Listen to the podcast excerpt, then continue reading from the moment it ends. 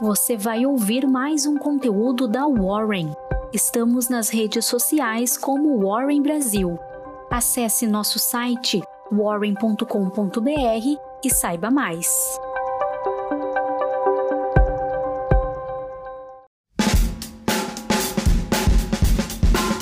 Muito bom dia, hoje, quarta-feira, 30 de junho. Eu sou a Jéssica, analista de redes sociais, e estamos começando agora com mais uma Warren Call, a sua newsletter preferida de informações sobre o mercado financeiro.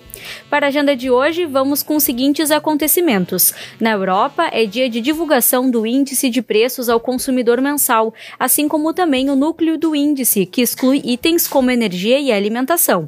No Brasil, pela manhã, teremos uma chuva de eventos, como a divulgação do relatório de pesquisa PNED contínua do mês, resultado primário do setor público consolidado e leilão de transmissão de energia pela ANEEL.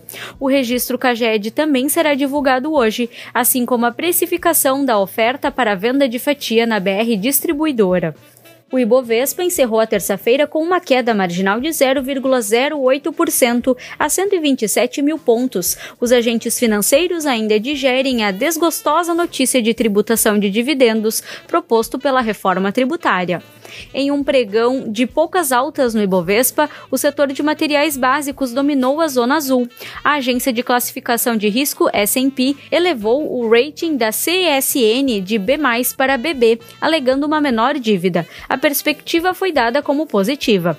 Segundo o relatório do BTG Pactual, a mineradora Vale poderá adiantar o pagamento de dividendo para o segundo semestre e se tornar mais agressiva no programa de recompra de ações em resposta à reforma tributária tributária.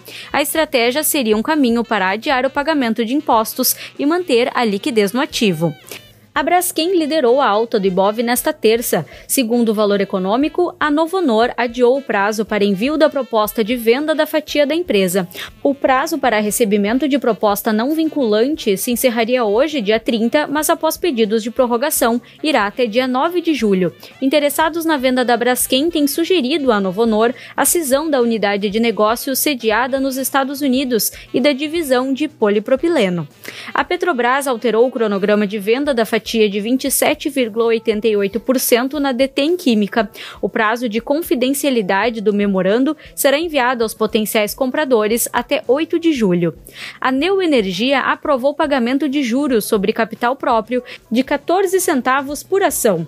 O grupo Energisa informou que o Itaú Unibanco aumentou a participação para 7,24% do capital social da empresa. Novamente, como destaque de alta, a Ambipar informou que fechou a aquisição de 50% da empresa chilena Suatrans, transportadora focada em emergências ambientais.